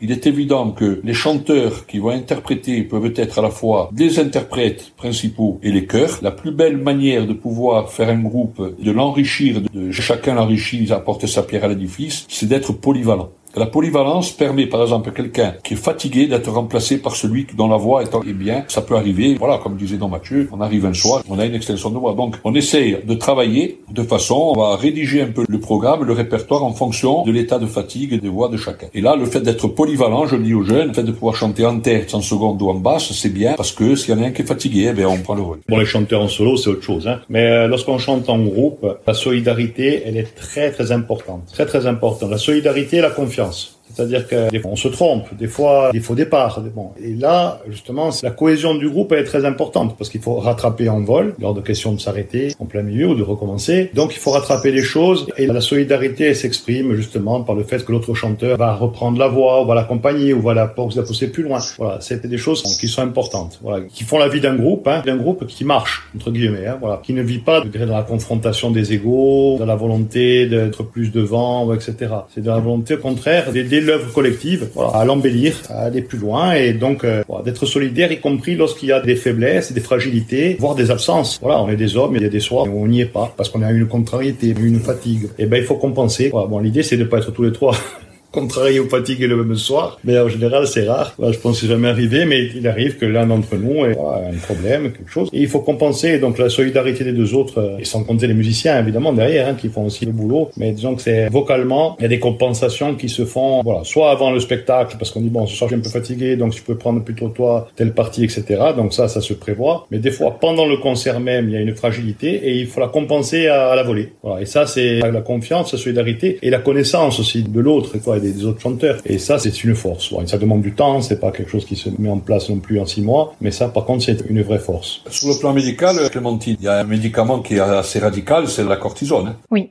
Ça, c'est s'il y a un jeune euh, moins jeune qui doit chanter, qu'il a une extension de voix et qu'il voit que même avec le sommeil, il faut boire beaucoup d'eau, ça c'est très bien, boire beaucoup d'eau. La cortisone, c'est le dernier recours quand on est dans l'urgence, mais ne surtout pas en abuser. Hein, attention, hein, le, fait de prendre la cortisone, le sang, parce que si on abuse de la cortisone déjà, c'est pas bon du tout pour la santé et en plus le corps va s'habituer, ce qui fait le remède miracle. Hein, il faut que ce soit vraiment de façon ponctuelle. Parliez de vos personnalités distinctes. Qu'est-ce que votre voix révèle à propos de vos personnalités? Vous pouvez répondre pour vous ou alors choisir de répondre l'un pour l'autre la voix et la personnalité, je pense que ce sont liés. Donc euh, après, il y a une façon d'interpréter qui peut révéler une personnalité, c'est vrai. Ça, c'est clair. La façon d'interpréter, la façon de chanter, de, la présence, etc. Ou ma personnalité à moi, c'est, euh, je pense que je suis quelqu'un pour les gens qui me connaissent d'assez à la fois impulsif et ça peut être un bien comme ça peut être un mal. Dans la façon de chanter, dans l'interprétation, ça peut se ressentir aussi. Après, il peut y avoir un peu plus de retenue, de douceur et de contemplation du texte, du chant. Ça dépend le regard. Bon, déjà le texte, veut dire, ce qu'il raconte. Et puis la personnalité chacun, moi je pense que je suis quelqu'un d'assez revendicatif, assez impulsif. Je dirais pas que je suis un écorché vif, mais notre société m'exaspère. Cette terre qui est en train de se dérober sous nos pieds, moi je parle du foncier, les choses se font sans qu'on en soit au courant. Ce qui nous appartient nous est enlevé. Ça fait que petit à petit, on vit les choses, euh,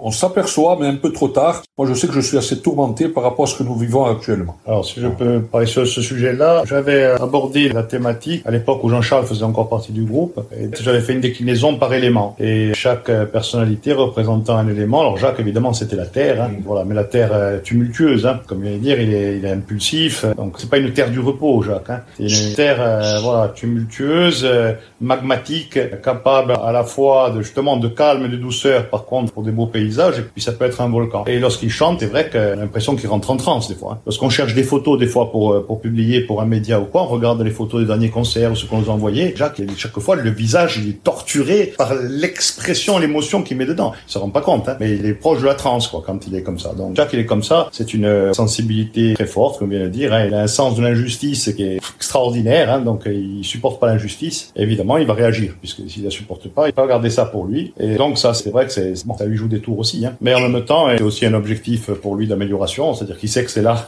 c'est là où il, doit mettre de l'eau dans son bain, se calmer. Bon, et puis avec l'âge, c'est des choses qui se font, et ça arrive doucement. Mais c'est comme ça. Et donc, placé lui, euh, donc c'était à terre, et moi j'étais l'eau, d'un point de vue élémentaire, c'est-à-dire bon, de l'eau qui peut être puissante aussi dans les torrents, hein, je veux dire, mais aussi l'eau qui permet d'avoir un, écoulement de temps, quoi, aussi. Donc certains aussi reculent par contre sur les choses, qui fait que voilà, on se baigne pas deux fois dans le même bain, dit Héraclite. Donc se dire bon, une espèce de recul, même si l'engagement est le même, mais en même temps de en mouvement qui se renouvelle. Oui, de renouvellement, en même temps toujours là, quoi. C'est-à-dire que c'est pas un renouvellement pour dire les choses changent, c'est un renouvellement dans la persistance, mais aussi dans ma manière de chanter, je ferme les yeux très très souvent, j'ai les yeux fermés et en fait je suis dans la chanson quoi. Donc je me laisse porter.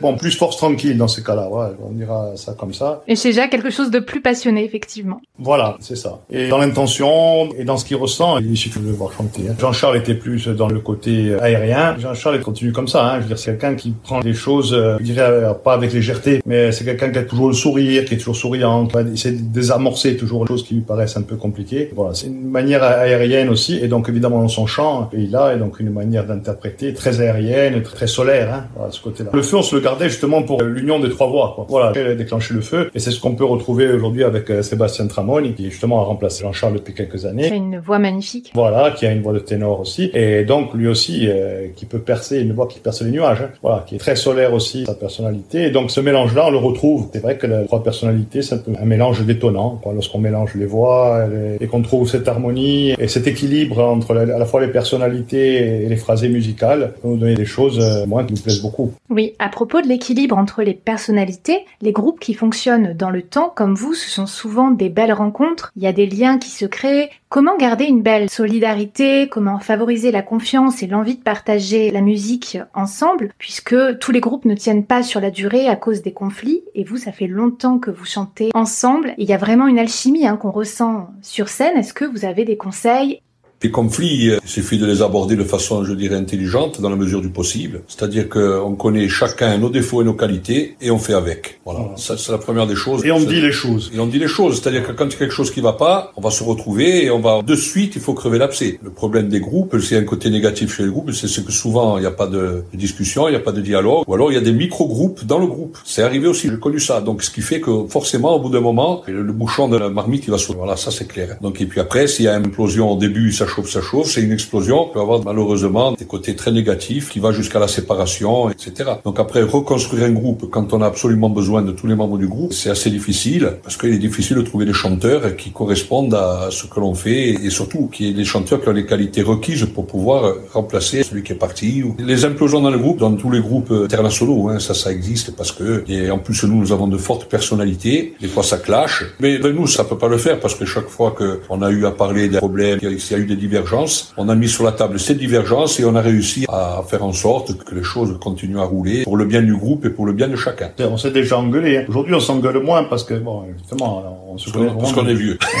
Non, c'est-à-dire qu'on se connaît vraiment de- depuis longtemps maintenant. On se connaît Euh, depuis longtemps. lorsqu'on se connaît depuis pas longtemps, justement, on n'a pas forcément le- ces repères-là. On est plein de représentations de l'autre et ils sont pas forcément justes. Et donc, on peut avoir l'impression que l'autre veut se mettre en avant, ou que l'autre est ci, ou que l'autre veut avoir toujours raison. Et en fin de compte, bon, ça, c'est des, manières de voir qui évoluent avec le temps et c'est comme l'amitié. Et d'ailleurs, ça se structure comme ça. Hein. Je veux dire, euh, l'amitié, c'est pareil. Le groupe, c'est une histoire d'amitié, hein, sinon ça marche pas. Et si l'amitié continue d'exister, c'est parce qu'il y a une forme de confiance. Je le disais tout à l'heure, c'est pas un mot anodin. C'est comme dans un couple. Hein. Lorsque la confiance est rompue, euh, le couple il tient plus longtemps. Mais dans un groupe, c'est en amitié, c'est pareil. À partir du moment où on a la confiance, on peut avoir une interprétation qui est différente, on peut avoir des goûts différents, des choix différents, mais il faut les accepter. Parce que plus jeune, on a plutôt tendance à vouloir chercher les gens qui pensent comme nous, mais en même temps, on s'emmerde si on est tout le temps avec des gens qui pensent comme nous. Donc il faut une personnalité complémentaire avec des champs d'intérêt qui sont différents, des choses sur lesquelles on se retrouve, mais au moins il y a des choses à discuter puisque ça prend des choses différentes parce qu'on a des univers d'intérêt qui sont un peu différents et ça crée des personnalités, ça crée des amitiés, ça crée des histoires de vie. Ah, et puis ce qu'il y a aussi, c'est que bon, nous avons atteint la cinquantaine. Forcément, il y a une sorte de sagesse. Le, fait d'être sage, ça nous permet de faire ses mea culpa, chose qu'on ne fait pas quand on est jeune. On est plutôt dans la querelle. Non, ça va faire son mea culpa, c'est important aussi. Donc après, les reviennent dans un état normal et puis on peut continuer à travailler et planter. Puis comme disait Don Mathieu, on se connaît, on connaît bien. On a des choses différentes, on a beaucoup, beaucoup de convergences, mais on peut avoir aussi des divergences. Des fois, même sur euh, point de vue sur la société, etc., on peut voir les choses. Il y a certains points euh, sur lesquels nous ne sommes pas toujours d'accord, mais on accepte que l'autre euh, pense comme ça et l'autre pense comme ça. Ça, à la fois, c'est l'amitié et puis c'est la tolérance. Quand on veut parler de tolérance, ça, c'est de la tolérance. Puis avec le recul, et puis c'est quelque chose qui se construit en avançant, eh bien, on a pu mesurer l'un et l'autre qu'on n'était pas Voilà, qu'il n'y a pas eu de mauvais coups, parce que évidemment quand il y a un mauvais coup, ça peut laisser des traces. Voilà. Donc on peut avoir eu des incompréhensions, des choses comme ça, mais ça n'a jamais été pour nuire à l'autre ou pour l'écarter. Voilà, c'est pas assez devant, non, pas l'idée. On a même, plutôt tendance Oui. à vouloir mettre l'autre devant. Oui, voilà, c'est ça. Moi, je sais que par exemple, quand je vois des jeunes qui ont du talent, qui chantent, que je sais qu'ils viennent nous voir à un concert, c'est quelque chose qui vraiment me fait vraiment plaisir de pouvoir les appeler, parce que je pense généralement qu'un jeune, quand on l'appelle, ou moins jeune, quelqu'un qui, a même de la bouteille, qui chantait et qui vient nous voir, je me fais un, un grand plaisir de pouvoir faire monter sur scène et de partager un ou deux chants avec nous. Parce que je sais que ça va lui faire plaisir, ça nous fait plaisir, Ça fait plaisir à tout le monde et c'est notre façon de voir les choses. C'est une démarche euh, qui est naturelle. Hein. Moi, moi, je suis comme ça, on est comme ça, c'est-à-dire que on aime partager. On préfère souvent mettre les gens au devant de la scène et puis le laisser s'exprimer. C'est quelque chose qui nous est cher. Oui. C'est comme ça. On est comme ça.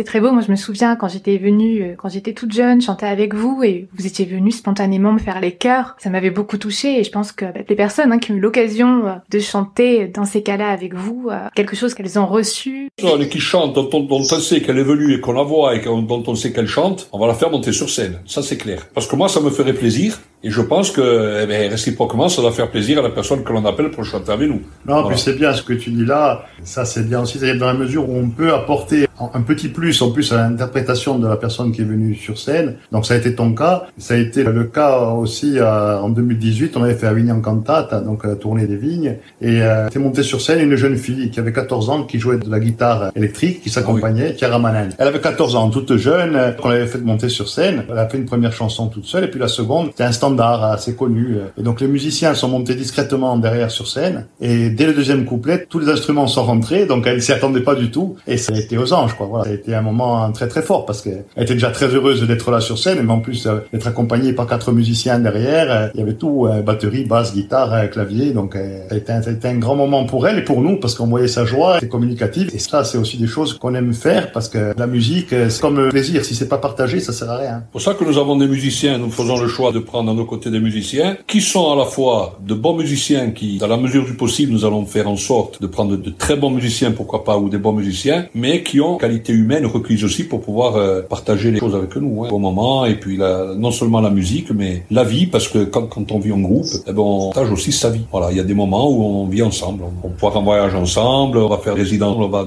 déjeuner, dîner ensemble, etc. Donc c'est une vie de groupe, c'est la vie tout un chacun, et c'est pour ça que les musiciens avec qui on travaille et avec qui on a travaillé sont généralement des musiciens qui correspondent à notre façon de voir les choses, à la philosophie. Oui, en parlant de bons moments, quel est l'un de vos plus beaux souvenirs communs avec Arapa Oh, je pense qu'il y en a beaucoup. Hein.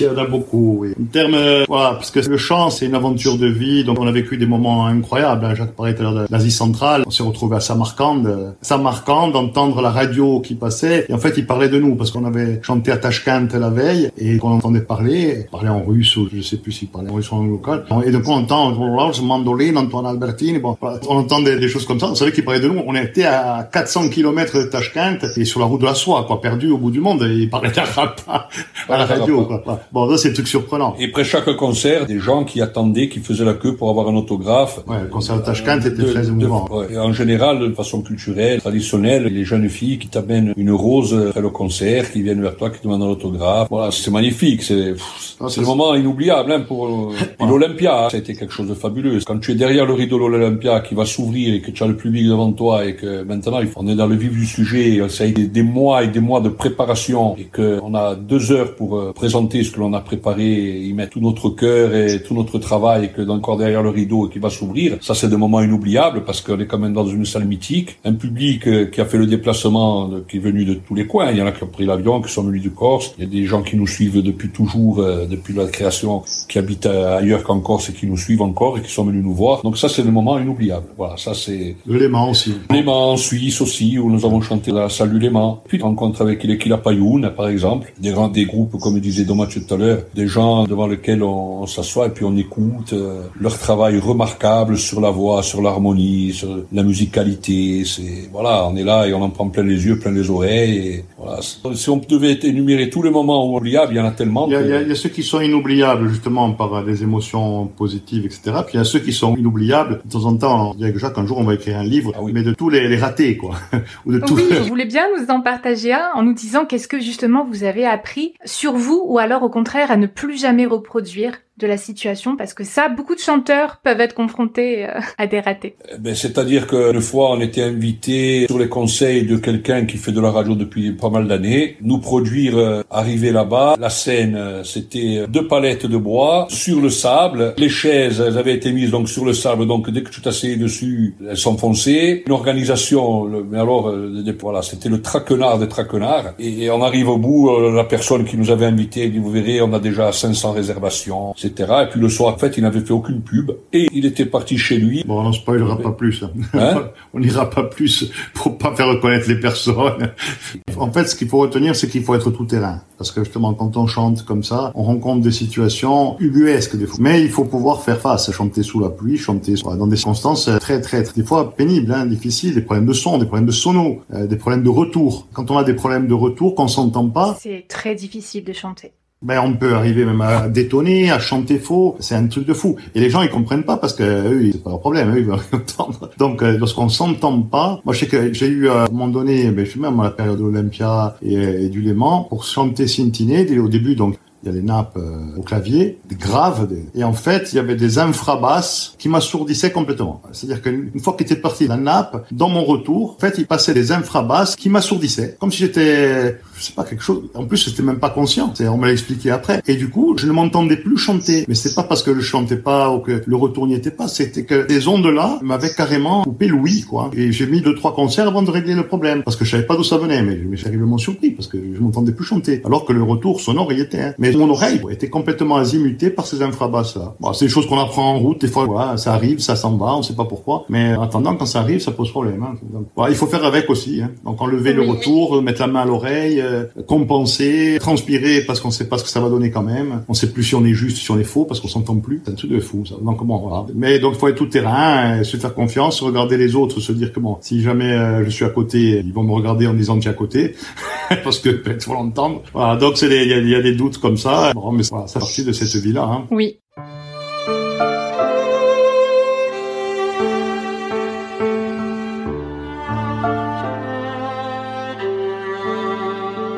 a malivanti a scavalcati sovidoli.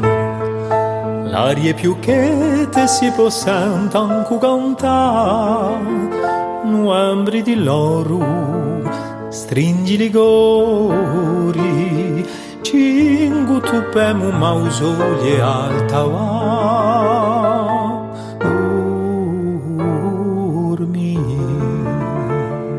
come sospesi dagli spiri pesa stori. Goio tre casci circa da un parabulan Alcu castagno, paradiso vrondi. Come tanto ci sguarda lampa tindan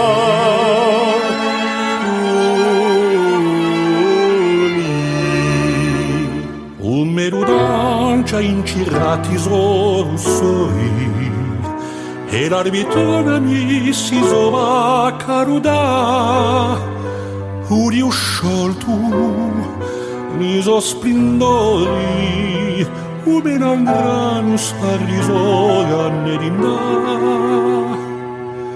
Dor Ja la vorresta si consuma di colori. Sa pronto scambia ogni vata te si là. Novembri di loro e mutagori. Ti stringi in seno mausoli galava Dormi.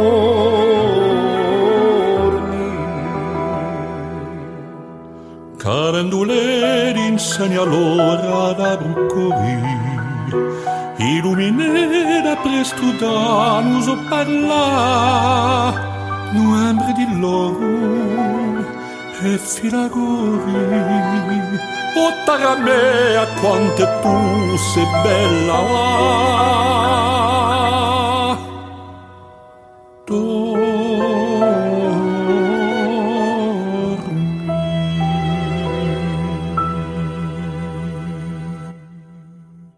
Le nom du groupe Alors le nom du groupe, en fait, c'est une colline qui se situe entre Portivecchio et Bonivaggio, à peu près à 300 mètres d'altitude. C'est un grand plateau sur lequel est installée une famille aux environs de 1763 à peu près. Cette famille en fait était constituée d'une mère et de ses quatre enfants, quatre garçons, qui est arrivée de Surbouda, donc euh, dans l'Alta Rock. Et pendant des années, eh ben, ils ont vécu sur ce plateau. Je pense que le fait d'être sur un point culminant à l'époque, comme ça l'a toujours été, jusqu'à l'arrivée des satellites, euh, il valait mieux être en haut qu'en bas pour voir ce qui se passait autour, pour visionner donc 360 degrés. Et, et donc cette famille s'est installée là. Et ensuite, petit à petit, d'autres familles se sont greffées. Donc les enfants ont eu des femmes, forcément, et ils ont fondé les villages de Saparelli et Kera. Isaparelli est né en premier. La première maison des Coulioli se situe dans ce village-là. Et ensuite, Kera a été fondé un peu plus tard. Mais Arapa, on pourra dire que c'est un lieu qui, appartient vraiment à une famille dans le sud, qui est la famille des Coulioli, dont je suis issu. Hein, voilà. Et dont tu es issu d'ailleurs, euh, Clémentine. Oui. Donc, pour la petite histoire, Isapare dit, dans la, la, traduction littérale, ce sont les petites grottes. Kera, on n'a pas la traduction, mais Ker en occitan, ça veut dire pierre, granit. Donc, comme c'est une région très granitique, on peut supposer que le Kera vient de ce mot-là, vient de cette origine. Et Akeda, c'est la maison. Hein. Et Akeda, c'est la maison. Donc, comme c'est un dé qui est liquide, de Keda, Akeda, Kera. Il y a plusieurs versions. Hein. La version que l'on m'a donnée il y a quelques années, c'était peut-être donc cette origine-là, ou comme le dit dans Matthieu, Akeda. La maison. La maison. La maison de granit, en tout cas, euh, tu sais très bien que les maisons étaient faites de granit. La famille Cuglioli, pour euh, la signification du nom, ce serait, selon certains, les porteurs d'eau, qu'à l'époque, ils allaient chercher l'eau, ils l'amenaient dans les foyers. Oui. Ou alors, euh, des gens qui vivaient naturellement de cueillette et de chasse. Voilà donc l'origine du mot Cuglio. Le mot Arapa en lui-même n'a pas vraiment de signification. On n'a pas retrouvé la signification, mais c'est un c'est un nom que l'on retrouve partout dans le monde et notamment en Amérique du Sud. Donc du côté du, du Pérou, on au Venezuela, on l'a même en Asie centrale. On peut le retrouver aussi euh, en Russie, comme euh, en passant par la Grèce. Donc c'est un nom qui, qui signifie des choses différentes selon l'endroit où l'on se trouve. Qui est corse et qui est en même temps universel. Alors, Corse, ça nous a toujours étonné parce qu'Arapa, juste à côté, tu as un autre endroit très ancien, on connaît pas l'origine, qui s'appelle Maracara, avec l'accentuation sur la dernière syllabe, chose euh, qui se fait rarement en Corse. En fait, on a tendance à laisser couler la dernière syllabe. Là, on accentue bien, c'est pas Arapa, c'est Arapa et Maracara, qui sont deux lieux très proches qui se situent sur la terre des Coulioli. Donc voilà, voilà pour la traduction, la signification d'Arapa, on la connaît pas exactement. Très bien, merci. Je mettrai tous les liens pour vous retrouver en barre d'infos, donc le lien de votre site internet, le lien de vos réseaux sociaux. Est-ce que vous voulez annoncer des dates, une actualité? J'ai vu que vous alliez chanter à Abidjan. Oui, on sera le 18 mars à Abidjan, si d'ici là, pas le variant abidjanais. voilà, là, on ne sait pas trop euh, comment on ça est encore un peu comme il y a deux ans. Hein, on, voilà, on, on, est en plein doute. Et voilà, on prépare la prochaine saison. Donc, on a une résidence qui aura lieu entre le 21 et le 25 janvier où on va travailler 5 six nouveaux titres. Donc, nous n'avons pas encore enregistré. Pour la prochaine saison, ben, on en dira plus dès qu'on saura véritablement où on va. Mais on a deux pistes de tournée en Corse. Et après, évidemment, pour l'extérieur, euh, c'est toujours à la demande. Et ce sont des choses qui se construisent peu, peu à peu. Mais disons pour l'instant, on travaille à deux type de tournée en Corse et donc à cette résidence qui, aurait, qui aura lieu euh, fin janvier pour proposer euh, un nouveau titre, c'est-à-dire renouveler un peu le spectacle par rapport à cette année. Chaque année, on essaye d'amener quelques titres en plus euh, pour varier d'une année sur l'autre, que les gens qui viennent nous voir aient des découvertes. On va quand même parler de quatre musiciens qui nous accompagnent, hein, puisqu'ils font partie aussi de la réussite du groupe Arapa. nous avons donc avec nous une violoniste qui travaille à Ajaccio au conservatoire, qui donne des cours, qui est connue, qui est Vanessa Cahuzac, voilà, qui est violoniste. Nous avons à la guitare Julien Petit, qui est de Sartène et qui fait voyage entre Paris et, Sartène, qui joue de la basse, de la mandoline et de la guitare. Nous avons l'accordéon Jérémy Loyer, qui, joue avec beaucoup de formation, qui est connu aussi. Hein. Oui. Jérémy à l'accordéon et puis aux percussions. Et puis, jeune qui vient d'arriver en Corse, il est arrivé il y a six mois, pianiste, qui a travaillé à Marseille, longtemps à Marseille, qui s'appelle Brice Lebert. Même s'il ne connaît pas beaucoup, il veut s'investir à fond et ça, c'est tout en son honneur. Et puis, nous sommes très contents de l'avoir à nos côtés parce que c'est un jeune qui en veut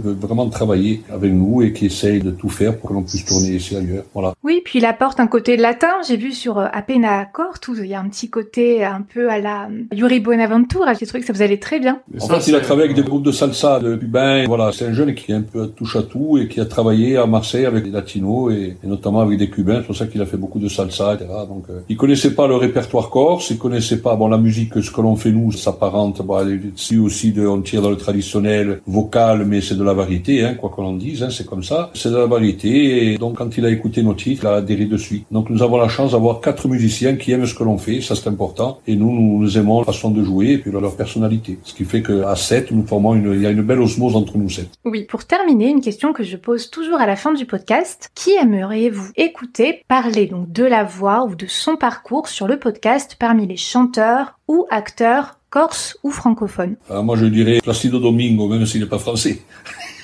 Ah, et pour le podcast, ça va être compliqué de l'interviewer. Ah, Je crois pas qu'il parle français, mais c'est sûr qu'il aurait beaucoup beaucoup de choses à dire. Mais tu sais, chanter les chanteurs qui sont partis de la variété, qui ont beaucoup beaucoup travaillé, qui ont osé à un moment donné faire le pas, ils ont été à la rencontre de Pavarotti à l'époque en Philadelphie, euh, Roberto Alagne, hein, c'est, je connais un peu son parcours euh, par exemple par rapport à un ami en commun, c'est Jean-Michel Panouz avec qui nous avons travaillé, qui est un guitariste euh, que l'on connaît, qui vit dans le Cap, qui a travaillé avec énormément de chanteurs français et corses. Là, notamment, accompagné Roberto Alagne à ses débuts, Hmm. quand il faisait du cabaret, qui chantait les chansons de, de variété, chansons napolitaines, etc. Et puis il a franchi le pas, il a beaucoup beaucoup travaillé, il a fait la connaissance de Pavarotti. Et voilà, c'est un parcours assez édifiant. Puis parti de, on dit pas de rien, hein, c'est pas rien le fait de. C'est vraiment une voix naturelle. Il est pas né dans le milieu. Voilà, il part de la variété et puis il travaille, travaille, travaille. Voilà, ça c'est quelqu'un qu'on aimerait avoir les conseils parce que le parcours qui est de ce changement qu'il y a eu entre le moment où c'est un jeune, je crois que si je me trompe pas, qui a vécu dans les banlieues, hein, la famille sicilienne. Je crois. Voilà, et puis voilà, est arrivé là où il est arrivé, avec beaucoup, beaucoup de, de travail, certainement des difficultés, mais voilà, chapeau, hein. Mais il est évident que si on pouvait avoir un de Roberto Alagna. oui, entre autres, Moi, j'aimerais beaucoup. une fois, ils ont rencontré à Paris avec Roberto Alain. On a fait une soirée improvisée. Dans, je sais plus, si c'était dans une soirée, un restaurant, le dessus d'un restaurant. On était venu, on avait chanté. Parce que c'est, c'est grâce à lui. C'était une soirée comme ça, tellement improvisée, pas du tout dans un cadre professionnel, hein, présenté parce qu'il le connaissait. Voilà. Et après, des chanteurs français, des chanteurs corses. Le parcours d'Antoine Chose, par exemple, qui est encore là. Oui, c'est une légende. Hein. Ouais, encore- Hommage à Luc Vico, tu sais, qui est décédé il y a trois ou quatre jours. Luc Vico, qui était un chanteur de cette génération, il avait 83 ans. Nous avions un point commun, c'est qu'il travaillait, il faisait le même métier que moi. Mais il avait ouvert un cabaret dans les années 70, 80. Il était accompagné des frères Morakine. Et j'étais tout jeune, j'avais été chanter chez lui. Et voilà, il a, on a sympathisé, il a beaucoup aimé ma voix et les frères Morakine m'avaient accompagné. À l'époque, je chantais notamment au Malcamine, où c'était au Malcamine de Dominique Marfis et d'Antoine Chose. C'était une très très belle chanson. J'ai interprété cette chanson. Et voilà. Donc, c'est cette génération-là, des chanteurs euh, comme Tony Togg qui ne sont plus là. Mais c'est vrai que le fait, le fait d'avoir euh, quelqu'un comme Antoine Chose qui a un parcours euh, extraordinaire, hein, avec Oui, il est passé par l'opérette, je crois, au début. hein. il est pas, on peut parler d'une carrière. Voilà, Antoine Chose, il a vécu du chant. Quand il venait, tu sais, au début, j'en parlais, avant qu'il n'y ait les groupes, je me souviens quand on faisait les fêtes de village dans les années 70-80, Antoine Chose, il est attendu comme le Messie. Antoine Chose vient chanter à la fête de Figaro, où il y avait énormément de monde à l'époque, les fêtes, les fêtes de village, il y avait le bal, le tango, etc. Mais on attendait le chanteur vedette, c'était Antoine Chose, et on avait l'impression que c'était, voilà, c'était, quand ils arrivaient des chanteurs comme ça, voilà. C'est une, c'est une génération, c'est des chanteurs solos, dont Mathieu a bien décrit ce changement qu'il y a eu entre les chanteurs solos, les chanteurs comme Antoine Chose et les groupes. Il a bien décrit la situation à l'époque. Ma mère, elle me racontait que quand son père rentrait du travail, tous les jours, il mettait son casque et il restait deux heures à écouter en boucle Antoine Chose. Il fallait pas le déranger. Parce qu'Antoine Chose, la façon dont il chante, il maîtrise très très bien le corse, la chanson corse. C'est quelqu'un qui est de, de Casinque, qui a rencontré les, les plus grands poètes, euh, les plus grands chanteurs, frère euh, tous les, les frères Vincent, etc. Ça, c'est des gens. Tu et moi, on a, on fait, on a la chance d'être dans une génération tremplin, si tu veux. Tu vois, on a, on a pu connaître cette génération.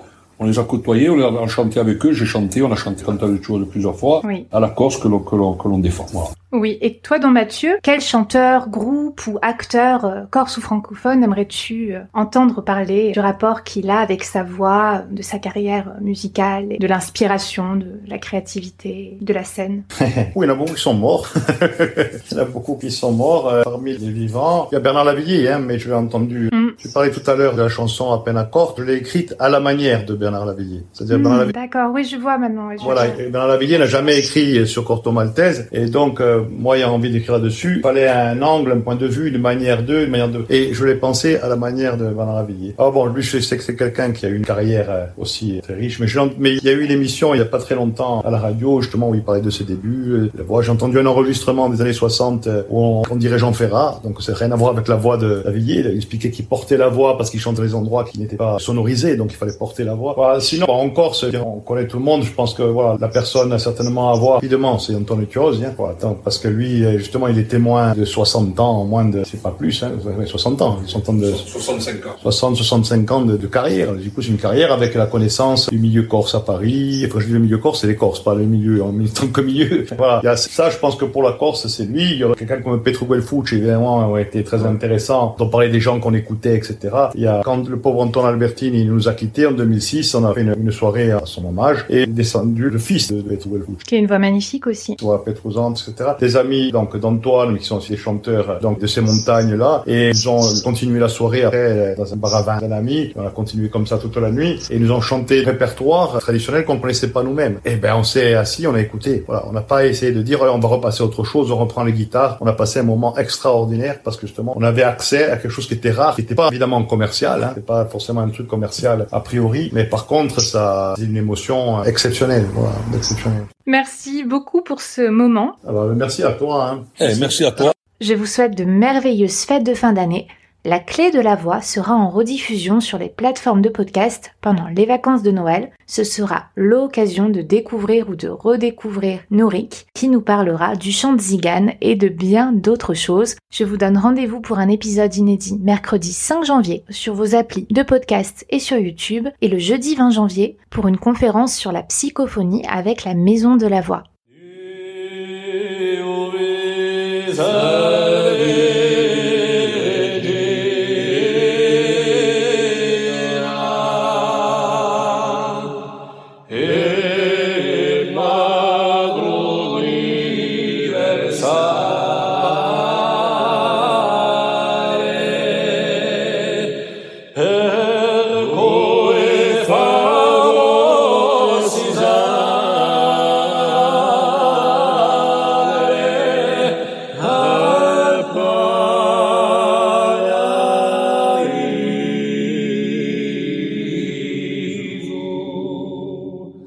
La